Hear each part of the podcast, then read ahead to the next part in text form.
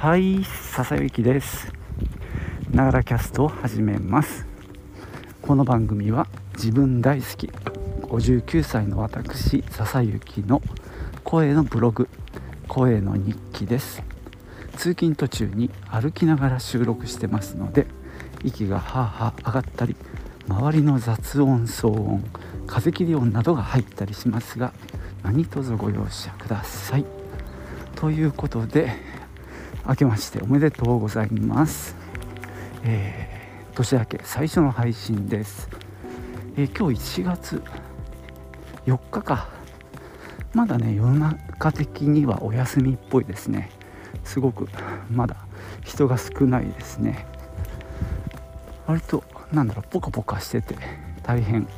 いい天気でございます。まあ今年もどんな年になるやらいい年になるといいなと思います。さてなんかね話したいことはすげえいっぱいあるんだよね。でもとりあえず行ってみよう。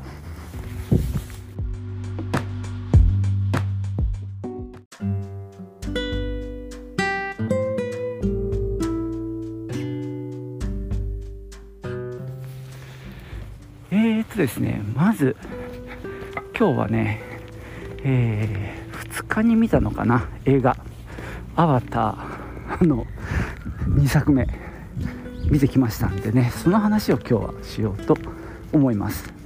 えー、ネタバレしかないと思うのでえー、っとね見てない人はあのこの先は聞かないようにしてください。まあ見る気のない人見た人はよかったらお聞きください。えー、アバターからもう10年以上経ってんのかな？前作の。まああの映画も当時 3D がのなんだろう出始めである意味これが一番インパクトのある登場の仕方をして 3D の時代が来た的な象徴的な作品でしたよね。でもうねほとんど話を忘れていたので YouTube で、えー、っとまとめ動画を23本見たかな。でああそうだったって思い出してそれからね、まあ、去年年末に行こうと思ってたんですけどちょっと自分がね風邪気味で体調がいまいちで3時間は持たないなって思ったので、えー、年明けに行ってきました。まあ3時間ちょいの映画だったんですね。でかなり僕もあのあの警戒というか緊張というかちょっとね大丈夫かなっていう不安もあったんですが意外にですねそんなに長くは感じなかったんですね。これはねあの驚きでした。で途中1回僕はねトイレに行きましたね。適当なところで。あの客席の中でやっぱりそういう人たちが何人かいましたね。かみさんはもう割とトイレ近い方なんですが最後まであのトイレ行かずに済ませてましたね。まあどうだろう。うん。20人に1人ぐらいの雰囲気かな。こうどうだろう。10人以上が行ってたかな。あのそんなトイレの話はどうでもいいんだけどさ。でもまああれかも。その心配な人はねその通路のそばにねまあ普段からそうしてると思うんですけども陣取った方がいいとは思いますね。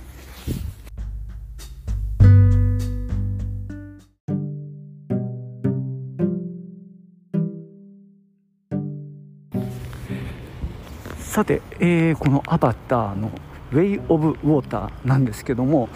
まあ、どこで見るかっていうのも結構その前評判からあのあの話になってて、まあ、あのうちの長男もねその話をしていてどこで見ようかななんていう話の中で、まあ、いつもねその IMAX とかあとまあドリドルビーのドルビーシアターっていうの？なんかもあるしあとは今回初めて知ったんですけどハイフレームレートっていうあの撮影をしていて通常1秒あたり30コマ、えー、30fps っていう単位で frame per second かな？という30コマなんですけどこれを60で、えー、撮影した上でその60で上映してる劇場もあるらしいんですね。なのでそこで見ればその通常の倍のまあ何ていうかコマのまあスピードというか解像度っていうとねあのあの画素数みたいになっちゃうんだけどより細かいあのぬめっとした映像が見れるらしいんですよね。ただまあそれやってるところあの 静岡県内で調べたらないかなと思ったら富士宮でやってたんで驚いたんですけどね。なぜ富士宮って？まあ驚いたんですが結局そこには行ってないんですけどね。であのえー、一番近場のね、えー、セノバっていうね、えー、駅ビルの上にあるあのシネシティザートで見てきましたがそれはね 3D 上映でした。で音響とかは普通ですね。6番シアターだったんであの、まあ、通常の音響の 3D で見ることができました。まあ久しぶりにね 3D メガネをかけましたよ。いや懐かしいな。あの時期はね結構流行ったんだけどね。でちなみに 3D 感はあのいい感じにこなれてましたね。あのなんかやりすぎでうるさいなって感じもなく。でも適度にあの奥行きがあったのでまあなんだろうこっちも慣れてきたしあの作る側も何ていうかこなれてきた感があってこれは悪くないなと思いましたね。あの字幕版で見たんですよ。吹き替えじゃなくて。もう最近はねあの読むのがしんどいのでなるべく吹き替えで見たかったんですけども、まあ、今回はねその見れる時間との兼ね合いで字幕版で見たんですけど字幕もさ 3D 処理されててこれが意外になんか読みやすかったですね。あのちょっと浮いてる感じ。あの映像よりも。映像よりもっていうか本来の。なのでこれはね僕は好印象で読みやすかったです。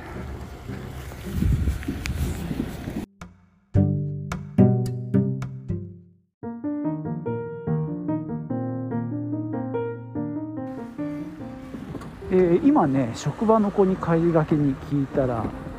ドルビーシネマっていうのが一番いいらしいですね。そのハイフレームレートっていうのもあるし、えー、っと 3D もあるしで HDR、えー、ハイダイダイナミックレンジっていうね多分色調の、えー、っとレンジが広い会長が広いってことだと思うんですけども多分黒っぽいところが真っ黒にならずに潰れずに見れたりまあ明るい方もあの多分会長がちっと細かく映るっていうやつだと思うんですけど、えー、そんなのが全国に8巻だけあるらしいんですけどね。それはね見れたらいいけど見ようかなという雰囲気だったんで彼は。またね教えてもらおうかなと思いますけども。さてこっからはまネタバレになっていくんですけども、えー、内容的にはですね実は「アバター」の1作目とちょっと似てる雰囲気がありますね。あのもうこれアバター節と呼んでいいのかもしれないんだけども。まああの地球からの、まあ、侵略敵がいてあの、まあ、生命体、まあ、パンドラっていう星を、まあ、攻撃するっていう流れと。で、えー、主人公のジェイクがまああのナビ族とまあなんだろう仲良くなるというかそこに馴染んでいく。え1作目だとねあのトゥルークにあの乗るっていう大きなねあの試練というかそういうのがあったんですけどね、まあ、今回は今回で海に似たような生き物がいて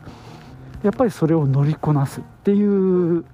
ただねこれは結構すぐ乗れ乗れちゃったんでそこにあまり時間は割いてなかったんですけどね。で今度は子供たちがいるんだよね。あのジェイクには。まああの前作で、まあ、結ばれたあの族長の娘。名前が出てこない。ネティアムだっけか。えー、っとそんな彼女との間に、えー、子供がいて男の子が上に2人いて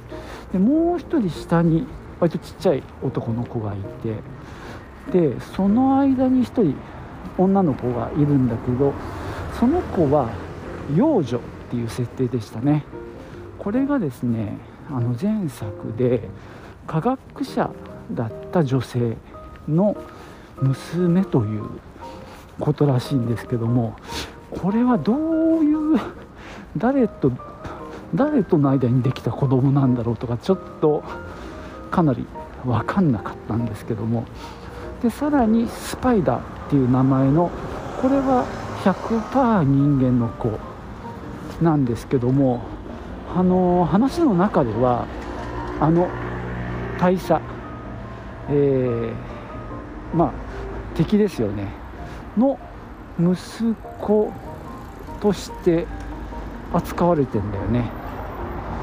だから彼の子供が一体どこで生まれたのかっていうのも謎なんだけどさいろいろ分かんなかったな。もしくは1作目をきちっと見てれば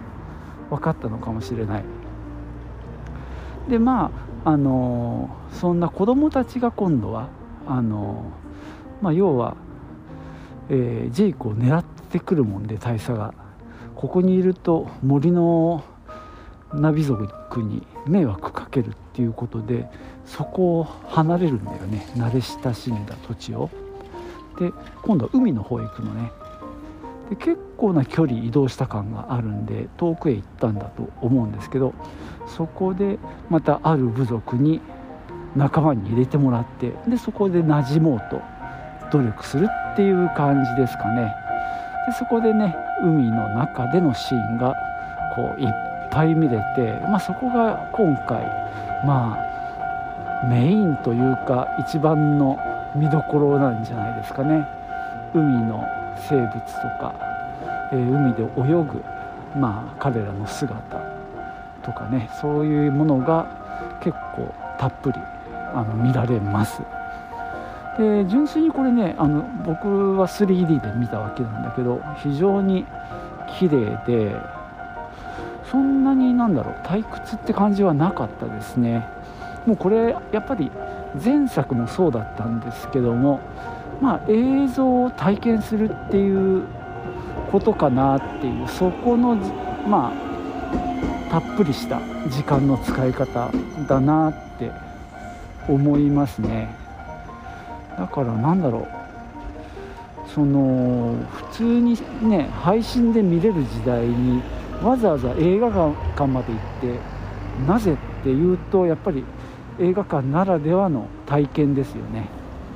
だからやっぱりそういう美しいものにこう没入してその世界を体験できるっていうのがやっぱり価値があると思うのでやっぱその海のシーンなんかは大変まあ僕は楽しめましたね。あの素晴らしかったなと思います。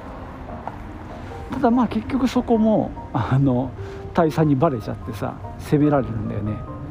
ただあのここで俺何気に言ってるけど大佐って死んでるじゃないですかもう前作で。それが何らかの方法で遺伝子が残っててで彼のなんだろう考え方とかメッセージがこうビデオみたいなのに残っててそういうのを多分注入されることでなんだろう人格復活みたいな なかなかすごい設定なんですけども、まあ、そうやってやってきてで何するかっていうとジェイクへの復讐なんですね。まあここがかなり違和感があるんですけどね。なんか結構なメンバー揃えてさでやっていくわけだけどそれがなんかジェイクへの恨みオンリーで動いてるっていう話だとうんかなりまあ無理は無理なんかね無理くりやってる感はないわけじゃないですね。むしろあの途中でその大佐がさ接収するそのクジラみたいな動物が出てくるんですよ。それを捕まえる、まあ、漁師みたいなやつらの方がリアリティはありますよね。そのクジラみたいな動物の脳髄のどこかからなんか貴重な液体が採取できてそれがまあ要は不老不死じゃないんだけど命を流らえさせるような効果のあるものをがめちゃくちゃ高く売れるっていうことで漁師はそれを追ってるわけね。ただまあ非常に分かりやすいあの理由でやってるわけだけど、まあ、大差はよく分かんなかったんですけどね。ただまあ物語としてはそれが軸になってますね。追うやつら。でまあかなり野蛮なフル行為をしてまあジェイクを追い詰めていくなんか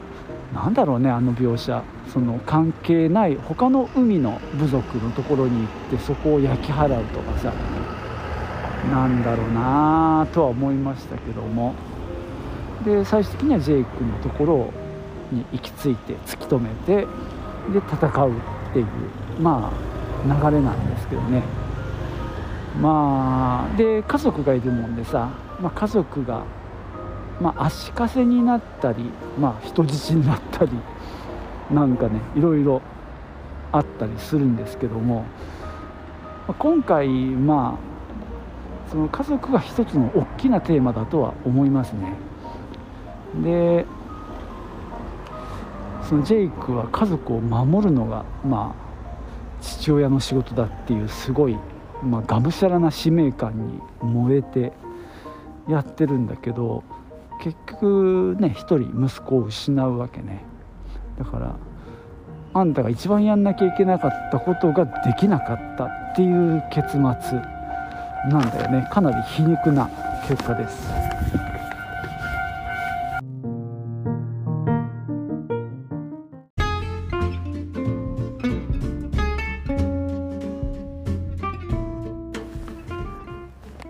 はいそんなわけでね今日は「アバター・ウェイ・オブ・ウォーター」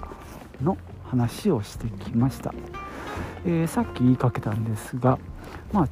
えー、ジェイクが父親としてめちゃくちゃまあなんだろう身構えてというかまあゴリゴリの まあ父親像をやってるわけですよね。割と最初のエピソードでその兄弟上の2人の兄弟があの命令を破って下に降りてでちょっと怪我をしたみたいな時にその原因となった次男をまあ厳しく叱責するわけですよね。でどうもその後のエピソードでも次男がどうも割り送ってる感じになるだよね。で兄貴の方はそれを何だろう引き止めたりかばったりみたいな役割を果たしているんだよね。で最後そのまあ兄貴がまあその弟プラスアルファあ誰かなあれキリキリっていう女の子だったかなをまあ、先に行かせて自分が、まあ、なんだ機関銃とか撃って機関銃じゃないかなとにかく銃を撃って守ってで最後1人だけ後からあの逃げていくんだけどその時に撃たれて、まあ、死んじゃうわけで、まあ、その時もまたその弟が叱責されるっていうパターンなんだよね。でまあこれはそれをなんだろうそのジェイクはやっぱ決してなんだろう褒められる行為ではないと思うんですがただまあ俺自身に照らし合わせると自分もそういうことをしてきたよなっていうまあなんだろう自責の念というかまあ反省する気持ちもやっぱりあるなって思うんだよね。ちゃんと言い分を聞いてやれればいいのにさ。なんか自分の凝り固まった考えで一方的にまあ断罪するというかそんな自分の姿も見てしまってまあちょっとね若干こういたたまれない気持ちにもなるんだけど。で最後の最後でジェイクはさあのもうその沈む船の中に閉じ込められちゃってでもう息が続かなくなっちゃうんだよね。もう死ぬ寸前っていうとこでその次男が助けに来る。で彼がその呼吸のコツを手ほどきするんだよね。でその父親を救い出す、まあ、ここがこの映画のなんだろう。結構やっぱり重要なシーンかなと思うんだけどそういうまあすごく単純に言っちゃうと古い父親像みたいなものがこう壊れていくきっかけになるんじゃないかなっていうそういう希望が僕は見えた気がするんだよね。まあ、最後の最後その失った長男のとなんだろうつながるようなシーン過去の記憶がこう再び蘇ってきて、まあ、夫婦でねその思い出を共有するような美しいシーンがあって、まあ、この映画の僕の中ではクライマックスだったんだけどまあね長男は死んでしまった、まあ、そこはねうんまあ殺さなくたっていいじゃないかっていう意見もあるとは思うんですが、まあ、僕はちょっと受け入れているというかなんか必然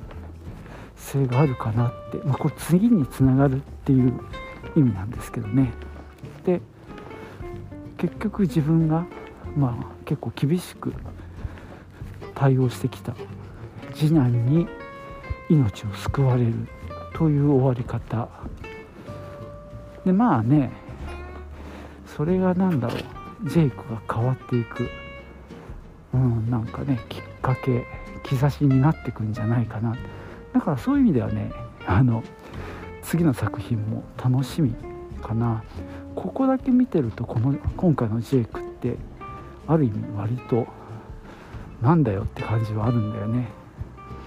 迷惑かけたくないからって言って海の方へ行って結局海の部族も戦いに巻き込んじゃってとかっていう。で守ろうとしていたもの家族っていうのを一人失ってしまうっていうなんだろうね。空回りでもないんだけども思ってたようにはできなかったっていうなんかひどい良くない状態。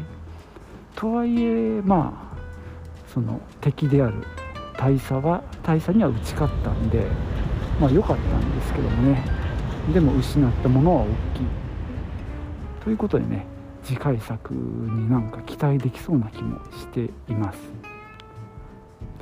じゃあ今日はこんなところで終わりにしましょう。じゃあまたね。チュース。